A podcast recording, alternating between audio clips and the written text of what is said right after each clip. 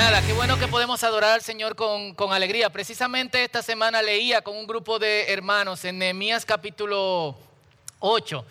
Y hay un versículo ahí que casi todos conocen, que, que de hecho solamente decimos las últimas palabras del versículo, que es, el gozo del Señor es nuestra fortaleza. Pero el contexto de todo, de todo el asunto era que por primera vez en 70 años los judíos estaban otra vez en el lugar del templo leyendo la ley. Esdras junto con ocho personas más, perdón, seis personas más, leían la ley a todo el pueblo. Un grupo entre el pueblo la, traducía o se la hacía entender eh, mejor, le explicaba como el significado de lo que, de lo que Esdras estaba leyendo eh, factiblemente dentro de la ley. Y la gente empezó a llorar. Así que se, escuchó un hipido por allá, otro hipido por allá, una doña gritó, ay Dios mío, y empezó a darse en el pecho. Eso eh, causó cierta impresión en Nehemías. Buscó a la gente que estaba colaborando con él y le dijo a Ezra, para, para la lectura. Señores, miren, este es un día de santidad. Es un día santo, dedicado al Señor. No es para llorar. Entonces, vayan a su casa, abran un buen vino dice la Biblia. Preparen una buena comida y entonces celebren, celebren animen y, y cuando terminen vuelvan y leemos la palabra con gozo. Porque el gozo del Señor es nuestra fortaleza. Amén. Entonces, qué bueno que nosotros podamos alabar al Señor con gozo, qué bueno que podemos poner una sonrisa en nuestras bocas para alabar y glorificar el nombre del Señor. Y qué bueno que podemos estar aquí. Saludo a los que están en sus casas o en la playa porque es fin de semana largo o en el monte, en una casa de campaña por ahí viendo el culto. Dios le bendiga también. Y hoy terminamos esta serie en la que hemos estado durante ya ocho semanas que se llama Reimaginando. Y durante algunas semanas, desde el libro de Hechos, hemos explorado cómo la primera iglesia, cómo los primeros creyentes, después de que se fue Jesús, reimaginaron cómo hacer comunidad. De una comunidad que solamente se reunía una vez por semana a una comunidad que continuamente adoraba al Señor y estaban juntos. Reimaginaron cómo era la generosidad, de solamente ser generosos con el sistema institucional de la iglesia a ser generosos para que no hubiese entre ellos nadie necesitado. Reimaginaron el evangelismo y el discipulado. Reimaginaron una nueva mente hacia la religión y reimaginaron también la oración. Reimaginaron también la misión. Y en todo esto podemos ver que los discípulos tenían pendiente estas tres cosas. Eran, y aquí tiene cierto orden, después de que, de que medité un poquito en esto esta mañana, creo que el, el que está en segundo debería estar primero, sensibles al Espíritu, obedientes al Espíritu y dirigidos por el Espíritu. Sensibles al Espíritu, obedientes al Espíritu y dirigidos por el Espíritu. Y para darle cierre a esta serie, queremos explorar el día de hoy a través de uno de los pasajes de, Hechos. ¿Cómo, ¿Cuál es el fruto de estar conectado al Espíritu en estos tres sentidos? De modo tal que finalmente nosotros también, las veces que sea necesaria, nos reinventemos y nos reimaginemos. Todo eso siempre va a surgir desde el Espíritu y pasa con gente comprometida con Dios, inclusive en las más seculares o las, acciones aparentemente más seculares. Recuerdo a Martin Luther King eh, unos, unos meses antes de morir, unos vándalos eh, eh, irrumpieron en su casa, rompieron las ventanas y después de que la policía se fue, este hombre salió a la sala con miedo eh, desanimado porque decía, yo estoy haciendo algo por, por, los negros en Estados Unidos, pero ahora la cosa está muy cerca de mi familia. Y fue a la sala y dijo, Señor, ya yo no tengo fuerzas. No tengo ningún ánimo. Entonces, si yo voy a seguir con esto, yo espero que tú vayas conmigo. en el nombre de Jesús, amén. Y su esposa decía, después de esa oración, yo noté a otro Martin Luther King. Pero algunos de, nosotros tenemos la tendencia a atascarnos en medio de momentos de, de pruebas. En Génesis capítulo 11, versículos 27 al 32, creo que está aquí para que lo anoten, si no allá atrás me, eh, me ayuda. Vemos que Abraham, Abraham sale no por iniciativa propia, un poquito más para atrás, no por iniciativa propia de Ur, sino con su papá Taré. Génesis 11, 27 al 32. Y Taré toma a toda su familia y salen con ellos hacia Canaán, desde Ur de los Caldeos, y se asentaron en un lugar que se llamaba Arán. En ese lugar, Taré decidió no seguir su camino, no seguir su ruta, sino quedarse ahí hasta que murió. Si exploramos un poquito la historia, nos vamos a dar cuenta que Arán también era el nombre de un hijo de Taré que había fallecido unos años antes. Y creo que no es casualidad que cuando Taré llegó ahí dijo, uy, esto se llama como mi hijo, que es algo muy difícil de superar y se derrumbó. Muchos de nosotros nos quedamos atascados en Arán y no continuamos.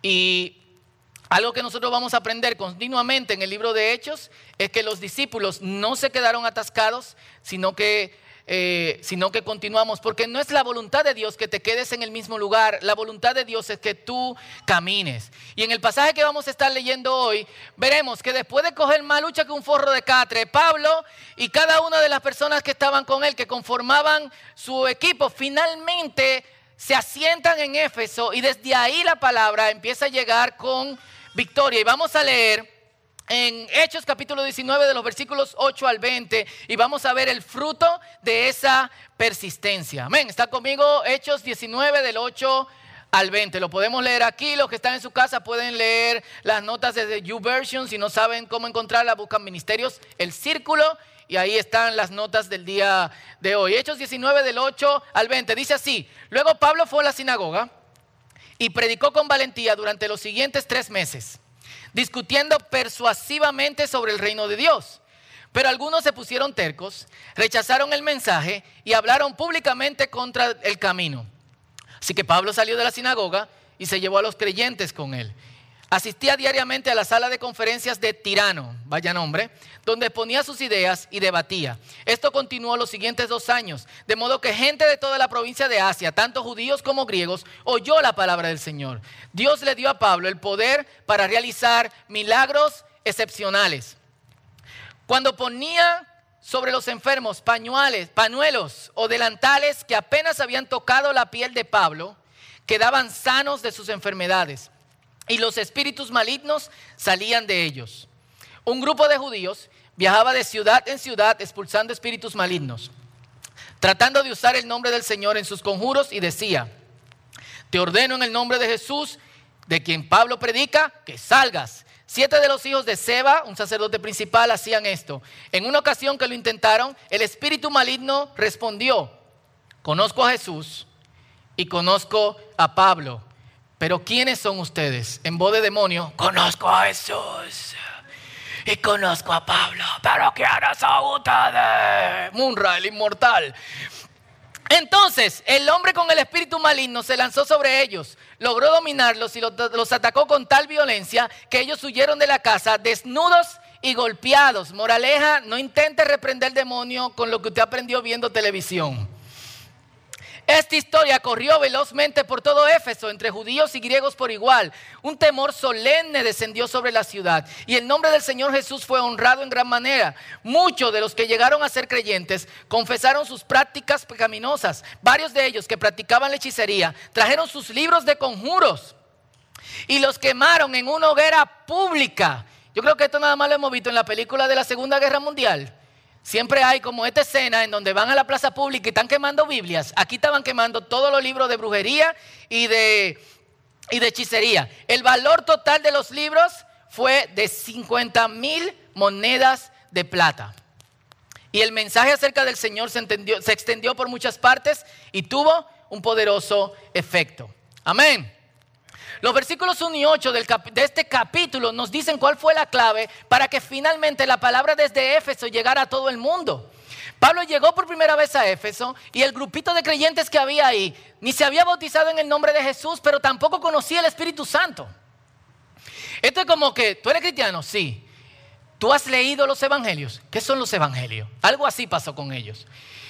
Y Pablo se dedicó, antes que nada, antes de, iniciar los horarios del programa de los estudios bíblicos o de los cultos, antes de iniciar eh, dónde se iban a reunir, a orar por ellos para que se derramara sobre ellos el poder del Espíritu Santo.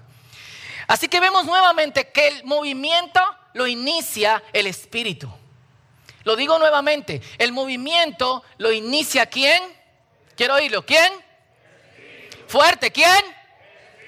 Este es el que inicia el movimiento.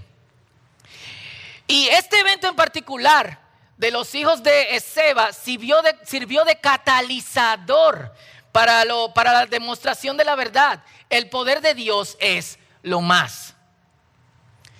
Y eh, este grupo itinerante de, hechiceros judíos, literalmente la palabra que se usa en el texto griego es exorcista, que eran hijos de un sumo sacerdote llamado Ezeba, no se conoce, no hay registro de ningún sumo sacerdote llamado Ezeba, así que probablemente era un sumo sacerdote pagano, diabólico, aunque era, eh, aunque era judío. De hecho, Hace bastante tiempo se encontró un grupo de manuscritos griegos, se llaman, lo pueden googlear, pero por favor después de orar mucho y no para practicar brujerías, se llaman papiros mágicos griegos. Probablemente sobrevivieron de esta, eh, de esta quema, que practicaban, que eran de, de las prácticas mágicas que usaban algunos judíos para reprender demonios.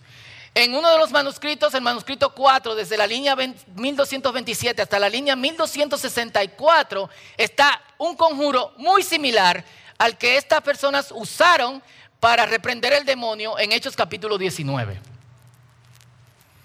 Y de las cosas que se sabe es que estas personas, al usar una lengua totalmente diferente a los griegos, intentaban eh, impresionar a la gente con palabras griegas, Elohim, Yahvé, Yeshua, Hamashiach, para que la gente creyera que eran palabras mágicas y así ganase uno, eh, uno chelito. Algo así como un grupo de gente que anda por ahí tratando de impresionar a, algunos con su, eh, con su hebreo como si fuera una cuestión, como si fuera una cuestión mágica. Y de hecho, en ese papiro se recomienda abordar el demonio de la misma manera, después de dar ciertas instrucciones de cuáles son los elementos que tú tienes que usar, de la misma manera que esta gente estaban abordando el demonio en Hechos capítulo 19. Y el pasaje nos dice que no le funcionó. Salieron en cuero, sin ropa. Eh, o sea, imagínense la escena, pero pónganle el blur eh, la, borrosa las partes, para algunos tienen una imaginación un poco, tú sabes, exagerada. Pero imagínense esta escena, un solo hombre contra siete. Los siete salieron golpeados y desnudos. ¿Y qué le dijo? Yo conozco a Pablo y yo conozco a Jesús, pero yo, no, yo, yo sé que ustedes no tienen nada que ver con eso que, me hace recordar en Santiago que dice, tú dices que crees, los demonios creen y tiemblan. Pero el pasaje también nos muestra que los demonios saben quién tiene una conexión con Jesús. Así que esta experiencia paranormal de esta gente no salió bien. Salió mal. No fue como los documentales de Discovery que empiezan y que en esta casa está hechizada. ¿Oíste eso? Al final, los ruidos que escuchamos fueron de ratones. Las luces que se vieron eran de una falla eléctrica. Y en la casa no hay ningún demonio. Estos tuvieron la verdadera experiencia paranormal. Y este evento que terminó de manera trágica para los hijos de ese sacerdote sirvió, como dije anteriormente, de catalizador para lo que vino. Todo el mundo supo del poder de Dios y de su Hijo, que es superior al de los charlatanes. Todo el, mundo supo que las palabras de Jesús no son palabras mágicas. Que el Evangelio no se trata de aprenderse uno o cual cosita para reprender tal o cual demonio que no se trata de tú saber cuáles son las fórmulas, sino que se trata de una experiencia, de una relación, de un caminar en el Espíritu que tiene estos tres ingredientes. Ser sensibles a la voz del Espíritu, ser obedientes a la voz del Espíritu y dejarnos dirigir del Espíritu. Nótense que he dicho dirigir porque es diferente a, dejarse guiar. Dejarse guiar es como, dejarse dirigir es, yo estoy aquí, dime dónde yo voy, allá, perfecto, allá vamos. Y un grupo de personas que también eran hechiceros, al ver esto, decidieron, hoy terminamos con nuestro oficio y quemaron estos manuscritos. Fueron 50 mil monedas de plata. ¿Cuánto ustedes creen que es eso en moneda actual? ¿Cuánto? ¿Quién da más? ¿Eh? No oigo. ¿Eh? 500 mil dólares, ¿quién da más? ¿O menos? Un millón de dólares, ¿quién da más o menos? 2.5 millones de dólares. 145 millones de pesos en libros. Y esta gente dijeron, hoy nosotros acabamos con esto. Y, y de hecho, Hechos capítulo 19, versículo 20, y me gustaría que lo veamos en la, en la nueva versión internacional, lo pone de esta manera. Así que la palabra del Señor crecía y se difundía con poder arrollador. Así que la palabra del Señor crecía y se difundía con poder arrollador. Es decir, Dios acabó con todo. Punto. Los discípulos de Éfeso dieron fin a todo un sistema. ¿En base a qué? En base al poder de Dios. A todo un sistema. Y si ustedes siguen leyendo, era un sistema económico que sostenía la región. Y ellos acabaron con esto. Lo digo porque hoy nosotros entendemos que quien está o no está en el gobierno de tal o cual país puede influir en lo que pase o no en el mundo. ¿Dónde están nuestras creencias en el poder de Dios? ¿Dónde está nuestro sometimiento delante del verdadero rey? ¿O quién es tu rey? Lo que nos compete a nosotros es hacer la diferencia desde aquí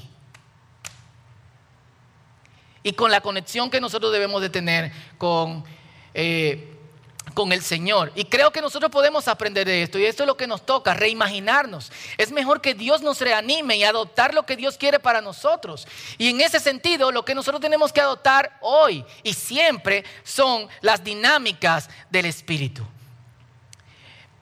Y muchos de nosotros trabajamos lo que hay fuera. Somos como grandes árboles que se ven bonitos y fuertes, pero debajo, en su interior, las raíces están podridas. ¿Y qué pasa con un gran árbol que sus raíces están podridas? Cae. Y algo más que nosotros tenemos que aprender de esto. De un tronco caído no sale nada más que hongos. Pero de una raíz a la que se le ha cortado un tronco puede salir un árbol totalmente nuevo. Entonces, ¿por qué tanto enfocarnos afuera? Si lo de afuera se va a corroer. ¿Por qué no seguir enfocándonos en adentro? Si lo de adentro, de hecho, no solamente puede ayudarnos y revitalizarnos, sino puede ayudarnos también a que nuestro exterior se vea totalmente nuevo, totalmente renovado. Entonces, seamos sensibles al Espíritu, obedientes al Espíritu y dejemos que el Espíritu nos dirija. Seamos sensibles al Espíritu, dediquémonos a la oración, a permanecer en Dios, abandonando el ser controlado por nuestras emociones y decidiendo ser dirigidos por el Espíritu. No eh, tratemos de ser obedientes al Espíritu. Tenemos toda la disposición y apertura de que antes de que Dios nos llame, tengamos toda la disposición y apertura de que Dios nos llame, decir sí. De que antes que Dios diga, ¿qué es lo que sí? Yo no terminé, no importa. Lo que tú digas, eso es lo que yo voy a hacer. Y en base a eso, como dice Colosenses capítulo 1, versículo 11, que se fortalezcan en todo el glorioso poder de Dios para que tengan toda la confianza y la paciencia que necesitan. Obedientes al Espíritu, sensibles al Espíritu, dirigidos por el Espíritu. Nosotros, señores, vivimos en una sociedad cuyo cambio va a tender continuamente a lo malo. No hay nada que podamos hacer.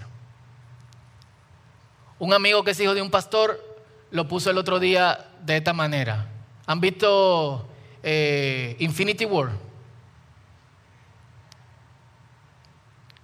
Cuando Doctor Strange le dice a Iron Man, esta es la única forma. Esta es la única forma. Las cosas van a ir de mal en peor.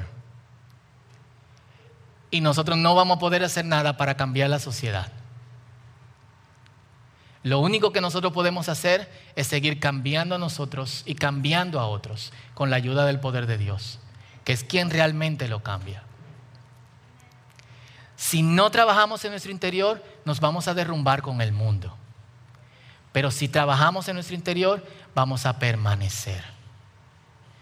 Porque después de todo, quien hace que nosotros permanezcamos y quien dice, incluso si leemos en el libro de Apocalipsis, un libro que debe alimentar nuestra imaginación ahora más que nunca. Eh, eh, estaba leyendo esta semana, creo que el capítulo 7, y decía, eh, espérate, antes de que las cosas se, se pongan peor, sal por el mundo y sella a aquellos que tienen un compromiso conmigo y después resuelve. Eso hace Dios y eso hará Dios. Y lo que nosotros debemos de preguntarnos ahora es, cuando vengan a sellar, ¿tendremos un compromiso con Dios o tendremos un compromiso con nuestro exterior? ¿Seremos un tronco frondoso por fuera con raíces podridas o tendremos raíces firmes? Al punto en que si somos arrancados, Dios va a restablecernos nuevamente. Y esto fue lo que la iglesia hizo y esto fue lo que movió la imaginación de la iglesia. No hacia dónde iba el imperio, sino hacia dónde iba el reino de Dios. Y esto es parte de ser sensibles al Espíritu. ¿Hacia dónde vas? ¿Cuál es lo próximo? ¿Qué tú quieres? Eso solamente se logra en intimidad con Dios. Que es algo que lamentablemente pocos, que es algo a lo que lamentablemente pocos le, estamos dedicando, le están dedicando tiempo. Así que es tiempo de examinarnos, porque ha llegado el tiempo de reimaginarnos. No de tener miedo, porque ¿en quién tú confías? Sino de pararnos con valor, porque confiamos en el Señor y en su reino que se extiende. Así que me gustaría donde estás, que inclines tu cabeza y medites un poco en tu propia vida. Mientras nos preparamos para adorar.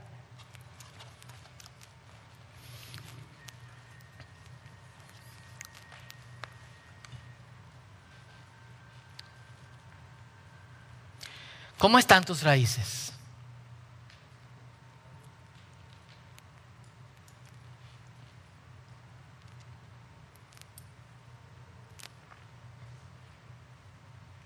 O, inicio con esta pregunta. ¿Estás atascado en Arán?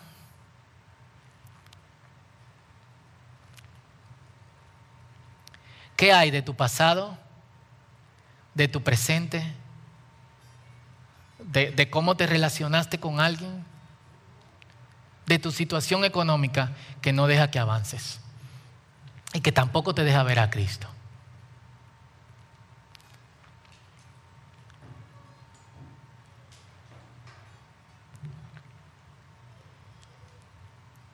Ojo que no menciono la situación en la que todos estamos ahora, COVID.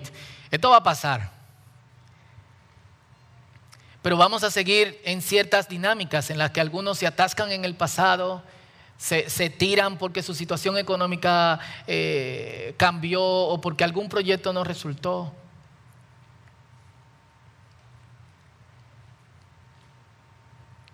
Y Dios quiere que te pares y sigas caminando sigas caminando.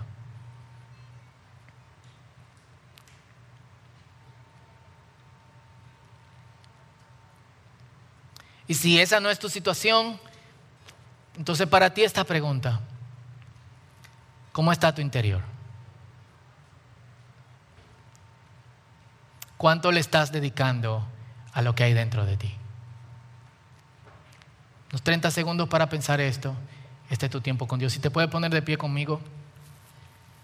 Gracias. En sus casas también siéntanse en libertad de hacerlo.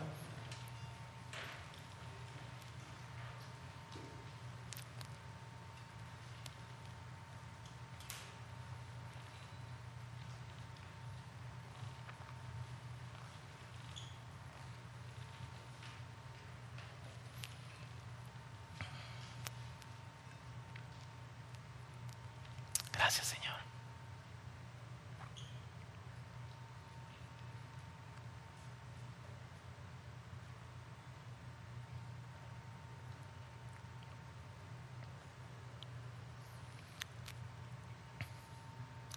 Si notamos en lo que en lo que estuvimos viendo todas estas semanas y si no has escuchado puedes ir al Círculo Podcast o puedes ir a nuestra, eh, nuestro canal YouTube y ver nuevamente las prédicas.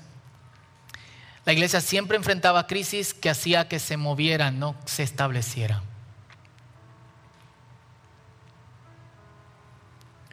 Pero cuando finalmente había cristianos en casi todas las ciudades del mundo, era el momento de establecerse. Y esta vez los movimientos de Pablo y su gente no son fuera de Éfeso, como vimos eh, eh, que estuvo fuera de Tesalónica y fuera de, Berea, fuera de Macedonia, sino, ok, en este espacio no nos quieren, vámonos dos cuadras más para allá, pero seguimos trabajando aquí. Y no confiados en sus fuerzas, sino en el poder de Dios, al punto que la palabra seguía sola, rodaba sola. Nuestra resistencia a las crisis en el nombre de Jesús, nuestra persistencia en permanecer en Dios, en estar empeñados a no rendirnos y a seguir confiando, aunque a veces no veamos. Hace que digamos, esta vez no me voy a mover y esta vez no me voy a tumbar, esta vez yo voy a darle para allá. Y ese es el momento en que nuevas cosas surgen. No por ti, sino por Dios. Porque ya has visto constantemente que en cada crisis Dios resuelve. Si Dios resuelve, apréndete eso y síguete moviendo.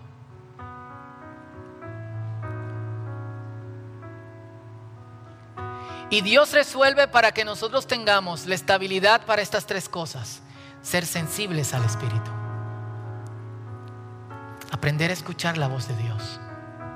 Ser obedientes al Espíritu. Ser dirigidos por el Espíritu. Padre, en el nombre de Jesús, te presentamos a tu iglesia que se reúne en el círculo, aquí presencialmente y en otros lugares virtualmente. Derrama tu poder sobre nosotros, Señor. Para eso no necesitamos palabras mágicas, ni encantamiento, ni fórmulas. Solo necesitamos que tú quieras hacerlo. Derrama tu poder sobre nuestras vidas, Señor. Si hay dureza en nuestros corazones, si hay una pared que lo impide, túmbala en el nombre de Jesús. Si en mí o en otros, Señor, hay cosas que impiden tu fluir, que impiden que tu espíritu haga tu trabajo, su trabajo, Señor, debarátala con el poder arrollador, con el mismo poder arrollador con que tú arrollaste los poderes del diablo en Éfeso hace dos mil años. ¿Cuánto dicen amén? Tú eres, Señor, lo que nos sostiene. Tú eres lo que nos cubre. Tú eres lo que nos protege por nuestros lados. Tú eres la roca, tú eres la sombra, tú eres el escudo. No hay razón para temer. A nada. Enséñanos a escuchar tu voz, a obedecerla y a decir sí antes de que termines, porque queremos hacer lo que tú quieres hacer. ¿Lo puedes decir conmigo? Repite después de mí. Enséñanos a escuchar tu voz. Enséñanos a ser obedientes a ti. Y a ser dirigidos por ti. De modo que antes de que digas algo, yo diga sí, lo que tú quieras. Me mueves tu voluntad Díselo, nos mueve tu voluntad. En el nombre de Jesús. Amén. Dale un aplauso fuerte al Señor. Dios te bendiga.